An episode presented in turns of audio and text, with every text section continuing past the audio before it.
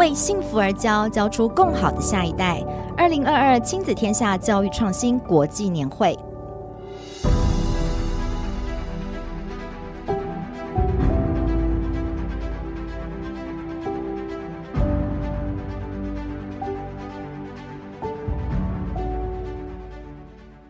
大家好，欢迎来到亲子天下的幸福好茶屋 Live Podcast。那我是今天的节目主持人，亲子天下记者许佳琪。那我们这一场的主题是一零八首届毕业生我的独特学习历程哦。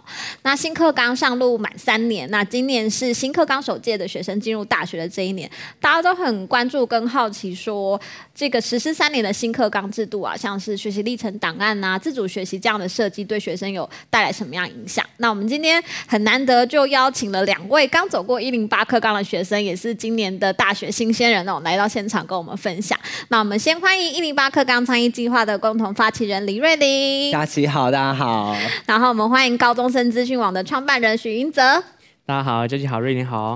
对，我们今天就是一个很温馨的场合，这样对。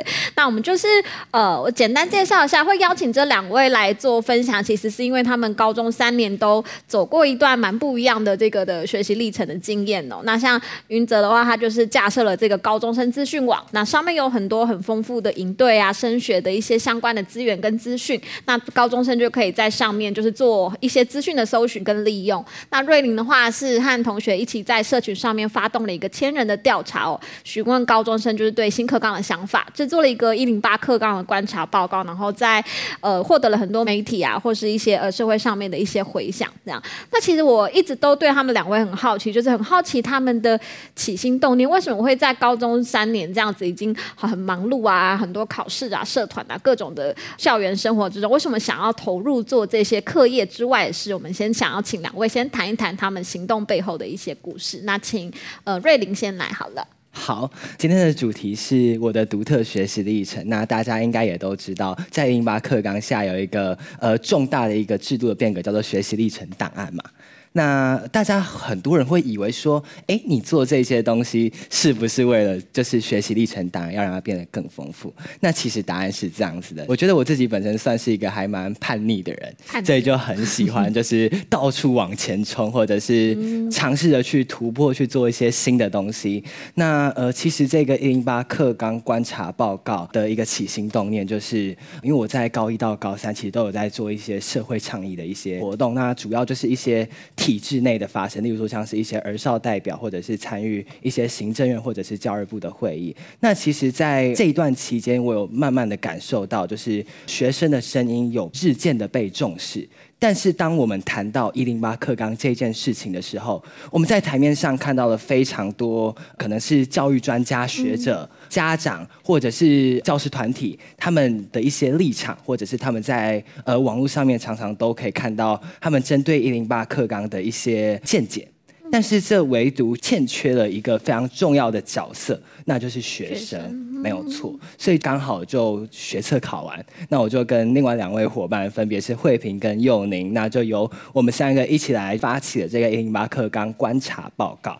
那呃，我们最主要的目的就是希望学生的声音也能够被纳入这整个政策的检讨里面，并且可以让更多人知道学生真实的声音，他们是怎么想的。就是希望学生的声音被听见。对，没有错。那所以其实大家会觉得说，一零八课纲观察报告。它就只是一份报告吗？我想不是，它算是一个学生在讨论教育政策很好的开始。嗯。也就是说，从这个活动开始之后呢，其实我们有观察到有越来越多的媒体，或者是说呃越来越多的机关，包括像教育部本身，他们在做大学考招的规划或者是检讨，或者是说想要询问意见的话，就开始陆续去找学生了。嗯。那所以包括我们在八月十一号，我与同伴有办理一个一零八课纲的高中生论坛。是那这一场论坛就是以高中生为主来去讨论，就是一零八课纲包含大学考招、学习历程档案、课纲与课程编排，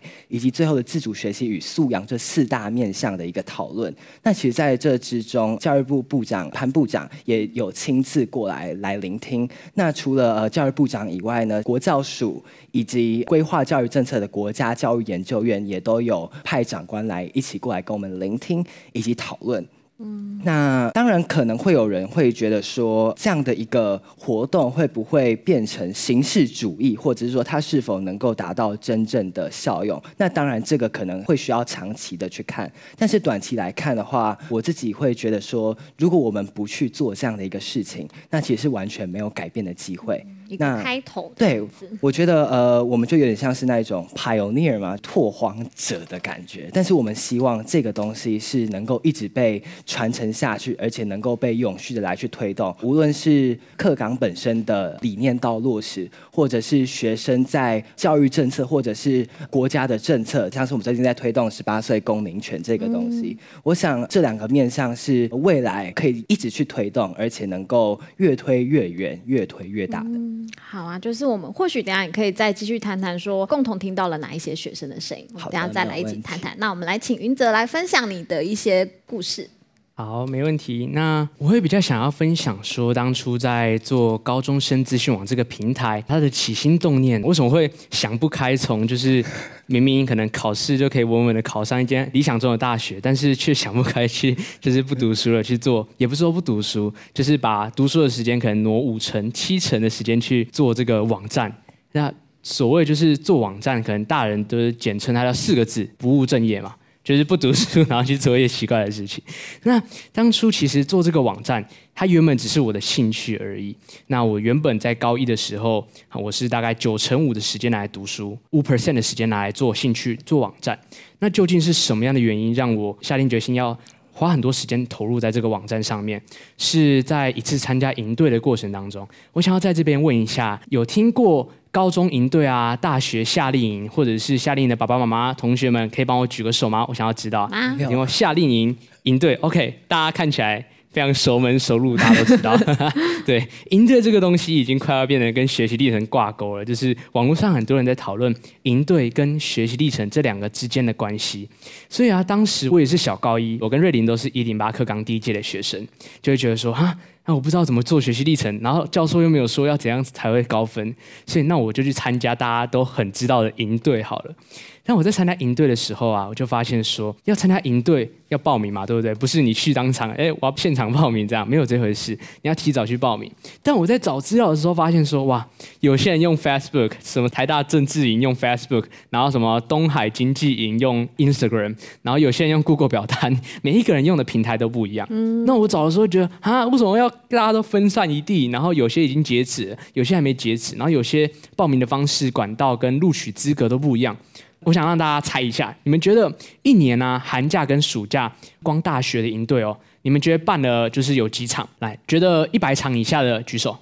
好，觉得一百到两百场，有四个选项，一百到两百场以上的举手。好，两百到三百。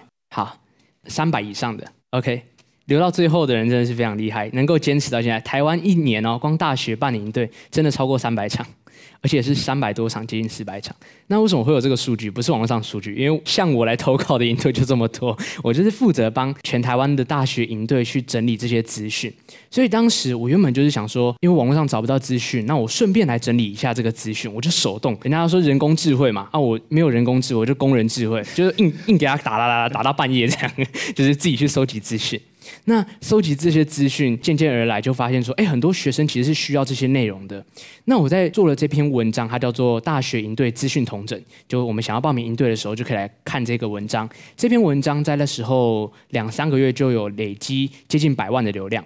那时候接近这样的流量，它代表的事情不只是学生有这样的需求，或是我很厉害，我很会就是写流量这样。我觉得更重要的事情是发现说，就学生对于这种资讯的整合的平台是很需要的。因为我猜我也是学生，大家就是我的朋友，他们都有跟我讲说，哎，你最近要报名什么营队？然后说啊，那个营队啊，那个营队在哪里？我怎么都没看到。哦，因为已经报名截止了啊，根本你报的时候，对，人家已经报完了，对，总会有人跑在你前面。我就觉得，哎，这样不太好，所以我就做了这样的文章，然后也发现。说有学生需要，因此啊，我就花越来越多时间，然后越来越摆脱体制内的生活，我就花了更多时间在做这个网站，累积更多相关的一零八课纲资讯在这个网站上。因此啊，这个网站的由来以及它的名称“高中生资讯网”，也就是这样的来由。对，嗯，就大帮他整理了非常多的大家很在乎、很需要这样子的营队的资讯，这样子。对对对。嗯、那刚刚其实云哲有提到一个，好像学习历程档案，很多人会想到要参加课外活动这个部分嘛。那你们两个对这件事情怎么想的？就是你们怎么看待说，怎么样去制作一份可以展现出自己的学习历程档案？一定要参加很多的课外活动吗？两位这样子走过的，怎么来看这件事情？那我觉得这个问题其实非常有趣，像刚刚。云泽一开始有提到，就是很多人会直接把大学营队跟学习历程档案觉得他们是同一件事情嘛。那其实我那时候在高一的时候也是这么觉得的。我相信在座有非常多一样就是一零八课纲的首届毕业生。那其实大家在看待这件事情的时候，都会觉得说，嗯，那我参加多一点的营队，那我就有多一点的学习历程档案。但是其实到越后期，我们会发现说，学习历程档案它不见得是一定要是参加一个活动，然后拿到一张证书，ending 不应该是这样子的。我们其实从课内的可能是探究与实作的课程，或者是可能是今天一个国文的阅读心得以及反思。甚至到课外，可能是今天你参加一个论坛，你参加一个可能是转型正义的工作坊，那甚至到你自己本身办了一个活动，你办了社团联展，你可能做了一个社会的一个组织，然后呢，能够身体力行在路上倡导大家不要使用塑胶，或者是能够弯下腰捡烟蒂。我相信这些都会是一个非常独特的学习历程，因为这个是你自己亲身体验到的，而且呢，你。能够感受到这件事情的重要性，更重要的是你能够对这件事情有反思。也就是说，我从这件事情，我可能看到了什么，我学习到了什么，或者是说，因为这件事情，我未来想要做什么。那我觉得，在这样的一个历程，都可以叫做学习历程。只不过现在有一个制度，我们把它档案化。这样子，嗯，亲身体验过后的反思，这些都对，没有错。就是刚刚讲的这一些，其实都是。这像是我其实身旁有非常多的同侪，他们可能未必是跟我一样，就是有做出一个实体的观察报告。但是像是我有一些朋友，他们可能是在做地方创生的活动，那他们就有为此可能是经营 Instagram 的账号，然后可能还有到线上平台做募资。那这些东西都可以是一个学习历程。档案，而且因为它是你自己做的，它是你自己的，而且它甚至有可能是从无中生有的，那它的意义就会显得更别具重要。嗯，好，谢谢。那云哲怎么想？嗯，就是我觉得身为一零八课纲第一届的学生，无论是自己身边的朋友，或者是网络上认识一些同样为一零八课纲的学弟妹啊，或是同学们，会发现说，就是。好像大家对于一零八课纲这个东西有点恐惧，或者是觉得学习历程这个东西好像很难，大家都很想要找到一套标准的公式带入说，说哦，做到这样的标准就有九十分，教授就会喜欢这样的内容。但我觉得学习历程这个东西，它最难的地方就是它跳脱了我们台湾原本教育的框架。原本台湾教育框架就是一题对了，好，给你五分，有一个标准的规则，你只要画到这样的 level，老师就给你及格；你只要画到这样，老师就给你 A plus。但是最让我们担忧的地方，其实就是在于说，现在学习历程这一套制度，它虽然教授手上有一个评量的标准，但这个标准我们大家完全不知道，就是学生不知道，老师不知道，补习班也不知道，营队也不知道，所以不要妄想说我参加个营队 啊，我参加完营队之后，我学习成就九十分了，没有这回事，连老师、补习班大家都不知道，那我们现在要怎么面对这个看起来很可怕的学习历程呢？其实我觉得很简单。学习历程最有趣的地方，就是在于说，我们不要把它当做备审来看，我们把它当做兴趣的培养来看。今天你喜欢玩游戏，那为什么你要逼着自己哦，我不要玩游戏，把自己手绑住，不要玩游戏，然后去做一个自己很讨厌的事情呢？今天如果你喜欢玩游戏，刚好你又未来要走资工的方向，资讯工程，或者是你想要走 3D 建模啊设计领域的。那何不就往这个方向走呢？你喜欢玩游戏，那就自己写一款游戏。你是走资讯工程的，你就写一款游戏。如果你是走设计领域的，那你就自己做一个三 D 的建模，自己做一个世界，为自己打造一款游戏啊。我们考试是为了什么？我们是专门为了考试去准备课业。许多人是这样子，但是学习历程也不一定要往这个方向去走。我们可以直接从自己的兴趣去延伸。像我的兴趣是什么？兴趣就是架网站。我从国中就很喜欢做网站，我就觉得哦，在那边写 code 很帅，就是小孩，就是那时候国中生就觉得嗯，那好帅哦，就是打 code 感觉像埋头苦干，太厉害了。所以那时候我就花时间去学网站。那我不是为了学习历程，然后刻意去学网站，而是写网站你本来就是我的兴趣，所以我干脆我就直接拿我我原本的兴趣去延伸，自然而然就出了一份学习历程。那很多人会觉得学习历程很累的原因，是因为他们为了要准备学习历程而去培养一些根本不是自己兴趣的东西。那你做这些东西不是很痛苦吗？如果能从自己的兴趣出发，然后结合大学科系想要的内容，两个合并在一起，那既开心又有达到目标，我觉得这样才是学习历程的初衷，而不是为了做而做，是从你本身去出发。嗯，所以参加营队啊，参加什么医学营，绝对不会是为了那张证书，而是你本来就对这个东西有兴趣，然后你去 bonus，去尝试，去延伸你原本的兴趣。当延伸出来之后，跟大学的需求做一个交轨，当交轨这个点就是你的学习历程最精华的地方，也是教授最想要看的内容。嗯，从自己的兴趣去延伸出去，然后去开展自己的学习历程。我觉得云泽刚刚讲到一个很有趣，就是没有标准答案的这个事情嘛，就是你会有很多的探索的空间。可是我觉得这某种时候好像也会让人不知道往哪里探索，或是不知道从什么开开始探索起哦。就是想问两位是说，当有了一些弹性的框架，好了，像一零八课纲有学习历程的制度、自主学习的这样子的设计嘛，那可能开始有些弹性的空间出来的时候，你们自己。你会觉得说，因为你们都有收到很多同届同学的回馈嘛，你们自己对于新课纲来说，你们觉得好的是什么，或是大家其实共同很烦恼是什么？有没有你们一些印象比较深刻的讨论跟回馈呢？了解，那其实我觉得，我们先从学习历程档案讲起好了。我自己觉得，学习历程档案它本身的利益其实还蛮良善的，它提供学生一个没有标准答案，像如同刚刚云泽所讲到的，嗯、然后一个非常多元探索的机会。是，但是因为一零八课纲是从就是九九课纲这样子直接接过来的，那其实我们在国中小的学习阶段，我们通常都是被体制绑着，或者是说就是被考试制度绑着。不然的话，问一下各位好了，请问一下各位，在高中之前，你们在国中、国小的学习阶段，会知道自己想要做什么，然后呢，就自己去找资讯或者是参加营队的，可以举个手吗？有吗？哦，有。哎，有，但是相对来讲比例就没有像刚刚的那么多了，对不对？嗯。那所以其实我们可以看到的是说，这样的一个接轨的过程，它是需要缓冲的时间的。所以对于我，我自己觉得我的兴趣还蛮明确的，就是去搞叛逆嘛。嗯、对，那呃，我觉得我的兴趣还算还蛮明确的。但是对于可能一些兴趣不是那么明确的同学来讲，那的确可能是政府端或者是民间端，可能就需要给多一点点的资源来去协助这一些学生。例如说，像是现在我们常常会听到教育部讲说，我们不希望学习历程档案模板化。也就是说，不希望每个人都套一样的东西。但是，其实我们在收集观察报告意见的过程中，或者是我们甚至到这段时间，就是在进行课纲论坛的时候，我们都有听到学生说，他们会希望有一个模板。或者是说他们会希望有一个架构，不同的想法这样对，能够让他们去参考，或者是能够让我们去模拟，能够让他们有多一点点的方向。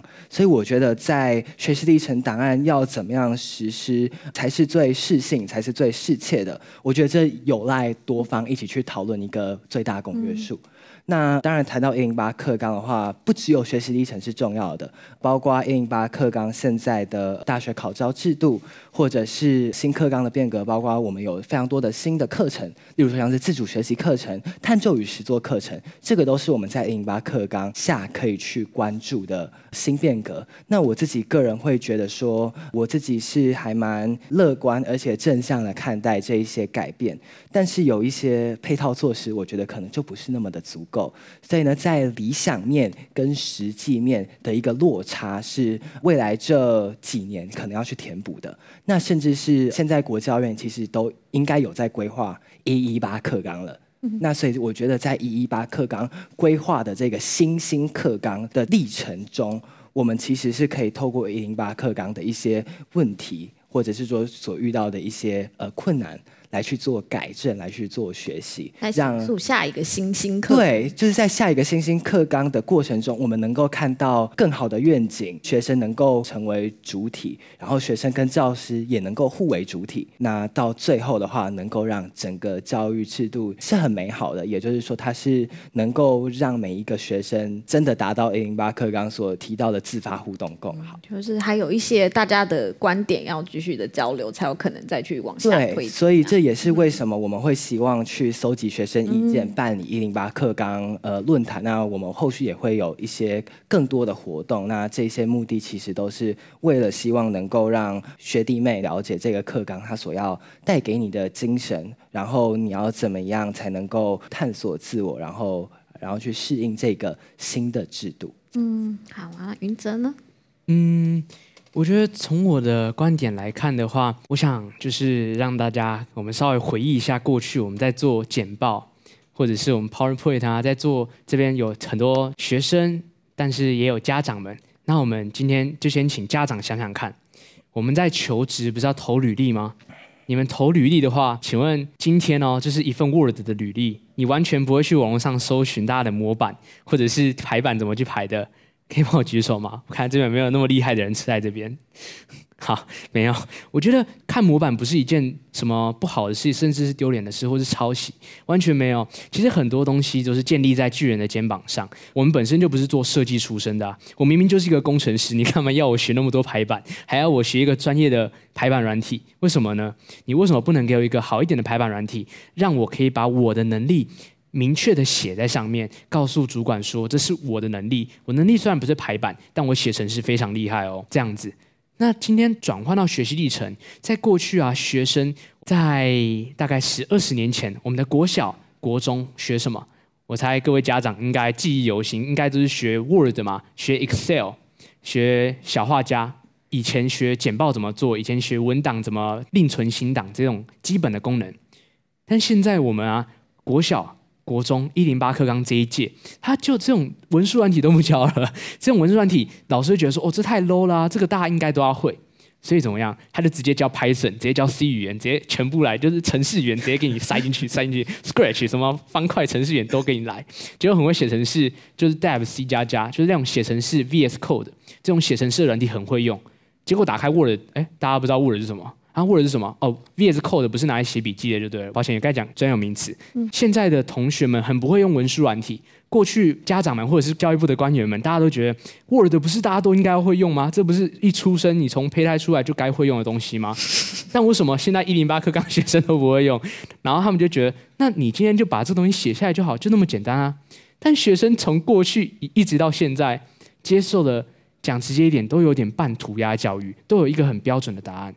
但是为什么突然从国三升到了高一，老师就跟我说：“哎，现在没有标准答案了哦，现在不给你评分标准了啊，反正就是你大学自己看着办，学习历程自己要记得做，哎，记得上传哦，要上传时间，哎，今年要上传时间，哎，同学们上传了吗？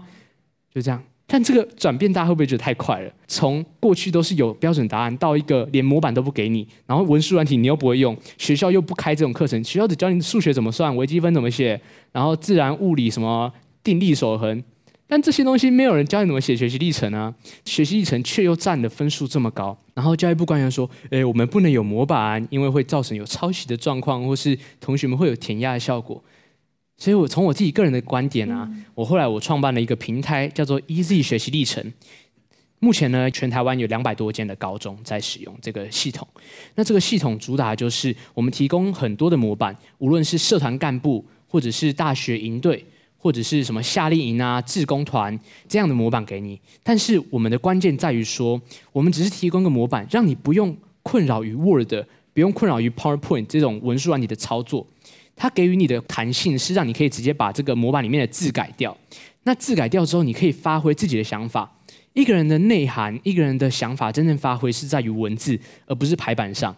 今天我猜台大资工的教授不会因为你排版哦，这个同学排版排得很好看，但他的程式跟英文好像都学测才三级分啊，虽然学测三级分根本进不了一阶，对，但他不会因为你的排版很好看，所以就让你录取。所以我觉得这个点就是在于说，虽然要前卫，但是我们同样要让还停留在原地的同学一点缓冲的空间。所以因此我打造出了有模板。但是又有开放性的学习历程系统，让学生们可以比较不会那么痛，比较不会那么可怕的去尝试。那至今也有几千份学习历程在我们平台上面成功的产出。虽然是模板，但是我们也有很多同学录取什么阳明交通大学医学系，或是台大众多顶尖的科系。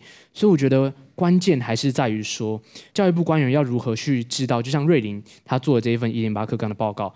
里面就讲出很实际的重点，就是学生其实根本不像 教育官员一样，大家都用 Word。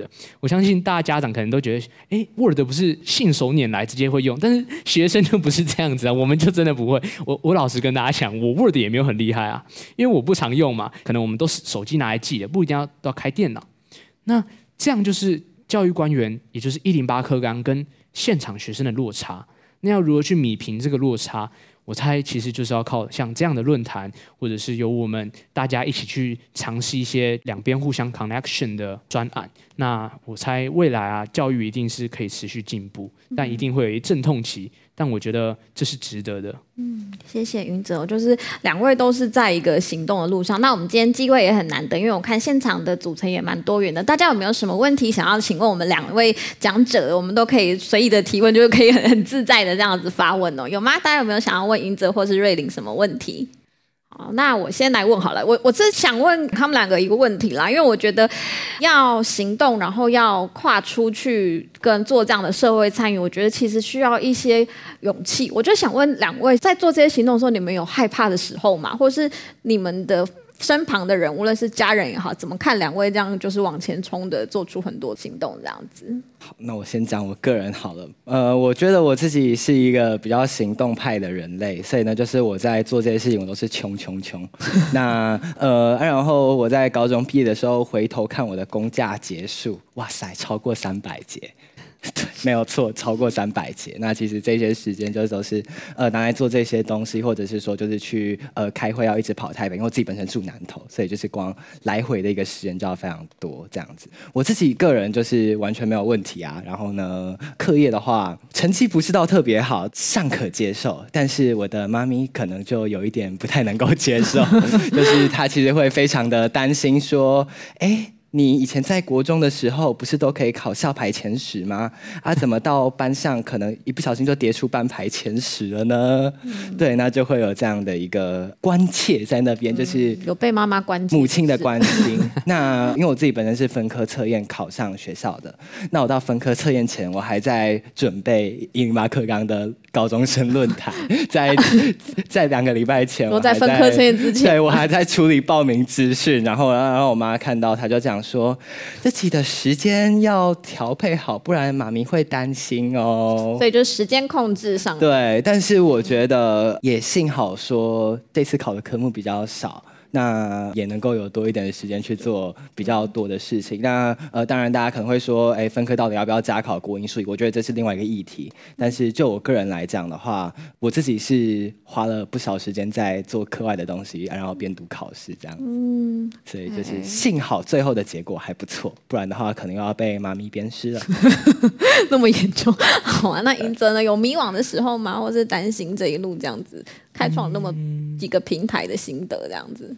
好，呃，我觉得谈迷惘的话，应该就是人生一直都是在迷惘啊。对，我发现今天很多同学们或者是家长们都特地来到这边了，那我我就想要从小朋友的角度、学生的角度来跟各位爸爸妈妈分享一下，说就是我自己过去在做这些事情的时候体会到的一些心得。那当然这些话我比较不会跟我爸爸妈妈说，因为。毕竟这些话已经过了，就来不及了。跟他讲完之后，他就说：“哦，那不然我下辈子生小孩的时候，我再对他这样子。”对，所以我想说，趁现在我看家里的小孩都还没高中，甚至还没大学的时候，我觉得可以跟大家分享一下。因为我啊，在过去私立国中嘛，然后又是那种精英班的学生，我就是考试是苦读，然后半夜哦，我们学校还规定，那时候我在宜兰的私立国中住校的那一种，然后我们段考前一周，你就会发现厕所奇怪，为什么每一天都有人在上大号？结果根本不是，因为规定寝室里面不能开灯，所以大家都躲在厕所里面熬夜苦读，而且一间厕所还要挤三个人，就哎，你这间厕所还没塞满三个人，他就挤进去了。对，他们会三个人，那个一个马桶椅，然后椅盖盖上去之后，三个人就坐在上面开始读书。我以前是这样的学生，我曾经是为了读书，每一天就是读书睡觉，读书睡觉。那我爸妈一直以来都对我很放心，他就觉得哇，我小孩以后一定是高材生吧，就这么爱读书，一定很有出息吧。那自从我高一做了网站之后，他们就说啊，这个是不是 Q 港？是不是是不是走歪也跑掉了？对，那其实我觉得最重要的一件事是我在做这件事的过程当中。像瑞宁讲的，会有很多师长的关心，因为毕竟可能我们成绩原本就不是非常的差，或是不爱读书的人，但突然你放弃了正规的道路，而去走一条没有人走过的道路。原本走过这条道路是人家已经铺好的，你看得到尽头长什么样子，尽头可能就是台清教程，然后什么什么科系，然后进入台积电开始工作这样子。那可是另外一条路，它完全就是草皮，没有人走过的痕迹。那我觉得爸妈不免会担心说，这条路到底适不适合我小孩？我小孩以后会不会经历很多艰辛？那虽然我知道爸爸妈妈心里会有这样的想法，但是他们做出来的行动会让小朋友感觉到说：“哎，然后爸爸妈妈是真的支持我吗？”我在外面在学校就已经有老师就是整天说啊，那个同学就是不爱读书啊，就是你看他就是不喜欢读书。你原本读书的时候都考班排前三，他现在不读书，你看就以后你看他大学说不定考不上，就是就会有很多闲言闲语。那我觉得爸妈扮演最重要的角色是什么？就是小孩子最后一个后盾。今天小孩子在外面闯荡的时候，在高中其实虽然不会有什么经济压力，但其实课业压力我觉得也不小，或是你人生的压力，因为毕竟这是未来还有很多抉择，这是一个很不确定的世代。学生在探索的时候，总会有很多迷茫，甚至会有很多闲言闲语。那这时候如果回到家里，爸妈迎来的一句话是：考试成绩怎么样？诶，你要读书啊！诶，你怎么最近开始荒废课业了呢？而不是去关心小孩他最近真的过得怎么样，他最近有没有发生什么样的事情？那我想，小朋友他的心灵其实会跟家长离得越来越远。我曾经看到有一些家庭很令我羡慕，我可以直言一点，他是我女朋友的家庭。那我女朋友她她的妈妈跟就是我女朋友她的关系非常的紧密，无话不谈，就像一个朋友一样。那为什么呢？因为她妈妈不会像一个很高高在上的长辈，然后整天督促说：“哎，你一定要怎么样，一定要怎么样。”而是当今天小朋友想法一提出来，妈妈就可以以前辈的角度来跟小朋友。一起讨论，然后觉得，哎，你以后可能遇到这个问题哦，要小心哦。啊，最近有没有遇到什么问题，或是你最近心情过得怎么样？而不是一昧的关注成绩。当小朋友沮丧的时候，我们需要的不是爸爸妈妈说，哎，你这次段考第一名，带你去吃王品，而是需要爸爸妈妈无微不至的关心，甚至是一个拥抱。我觉得这个东西才是对于小孩来说最温暖的。在过去，我们想到爸爸妈妈的时候，大家会想到什么呢？大家想到的是。严厉督促，还是一个拥抱，一个温暖的家呢？我觉得这个东西它无关课业，无关升学，但对于小孩子一生被爱、懂得感受爱这些东西是非常重要的。所以我觉得，在一零八课纲讲这种就是比较严谨的主题之余，在座的爸爸妈妈，也许我们也可以在关心小朋友一零八课纲学习历程之余，有可以去抱一抱自己的小朋友哦。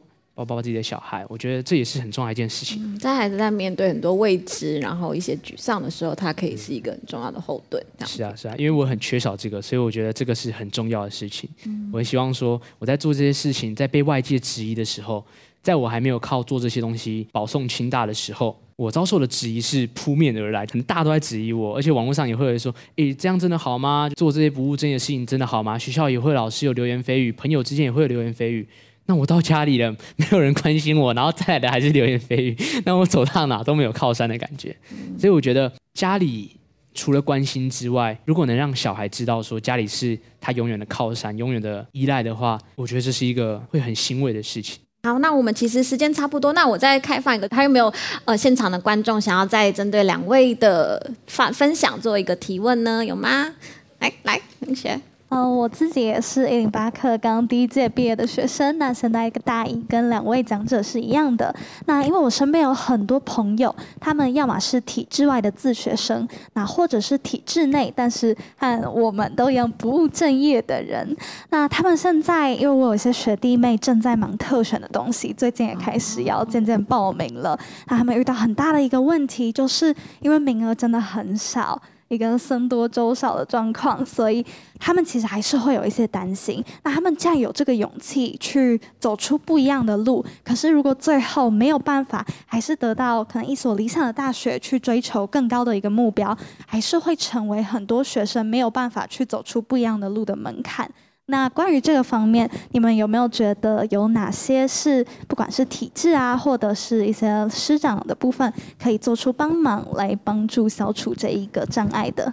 谢谢。哦，关于特殊选才，还有关于就是整个在探探索升学的部分，那两位谁？那我先讲好了，好，因为我非常的有感。就呃，刚刚就是同学所提到的这个问题。那我自己本身，呃，我特殊选才我投了五间学校，然后我全部都没有上。所以呢，就是一个确确实实的落榜生。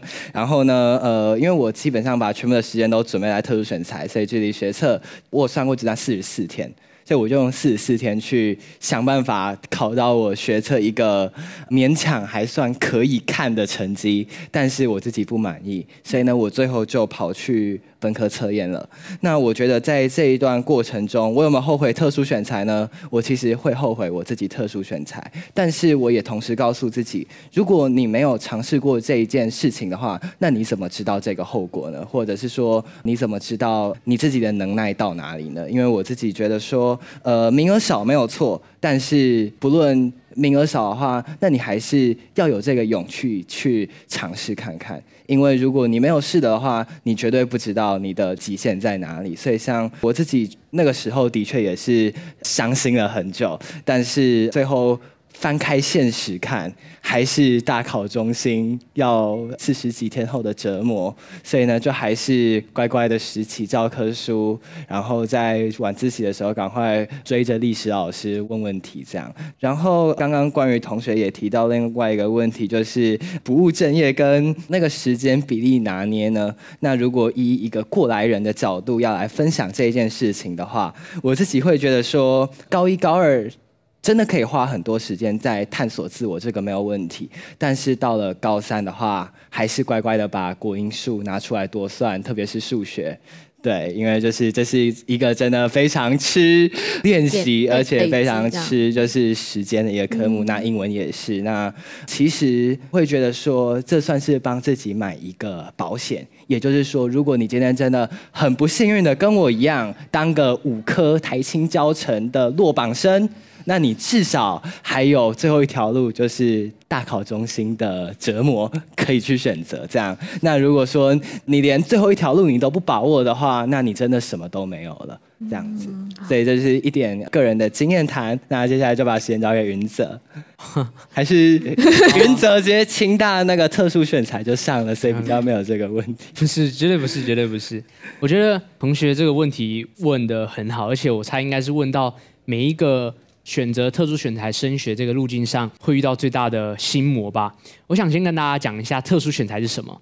我们申请大学，高中升到大学这个路径啊，它有很多个管道。我们最知道的就是过去叫指考、联考、学测，或是这种考试的最普通，就可能它占了八成甚至九成。那特殊选才是一个非常小众的升学管道，它也是可以透过高中升到大学，它不需要考试。他看的东西是你做的东西，你做的作品。像我，我就用我做的网站。可能瑞林的话，他就用他做的报告，或者是他实做的专案等等。那特殊选材这个路上真的是僧多粥少，我觉得这句话形容的非常贴切。那怎么说呢？我用实际数据来给大家看，就是清华大学跟交通大学这两所学校，在他们的特殊选材招生上，就是不分系哦，特殊选材班上面呢、啊，录取。四十个同学，这时候就要让大家猜有多少人报名。来，我们来猜哦，一样四个选项 A、B、C、D。A 的话，两百位同学。OK，大家都不觉得不可能嘛？两百位同学，每个人都去报了，这么好，几率蛮高的嘛，报一下来蹭个运气这样。好，四百位同学，啊，六百位同学，好，大家都学乖了，都要最后一个举手。好，八百位同学，觉得八百位同学帮我举手。好。现在被大家摸透了，就傻子搬错一个，没错，这是八百位同学，八百位同学录取四十个哦，而且八百位同学不是你身边那常在鬼混的同学，每一个同学都是像瑞林啊，像我，我们做的这些东西，像你身边你认识那些最有想法的人，八百位最有想法的人，你觉得我们凭什么？我们凭什么在四十位里面突出？虽然啊，我投特选，就是我走特殊选才这个制度，我投了四间学校，分别是清华、交通、中央跟中山。我上了三间，然后有一间就是差备取一一名，所以等于是四中三。我觉得这个成绩算是还不错。那虽然只能选一间嘛，但我觉得即使是四中三的我，就是七十五趴，这个几率非常高了。但是我在投特选之前，大家知道我在做什么事吗？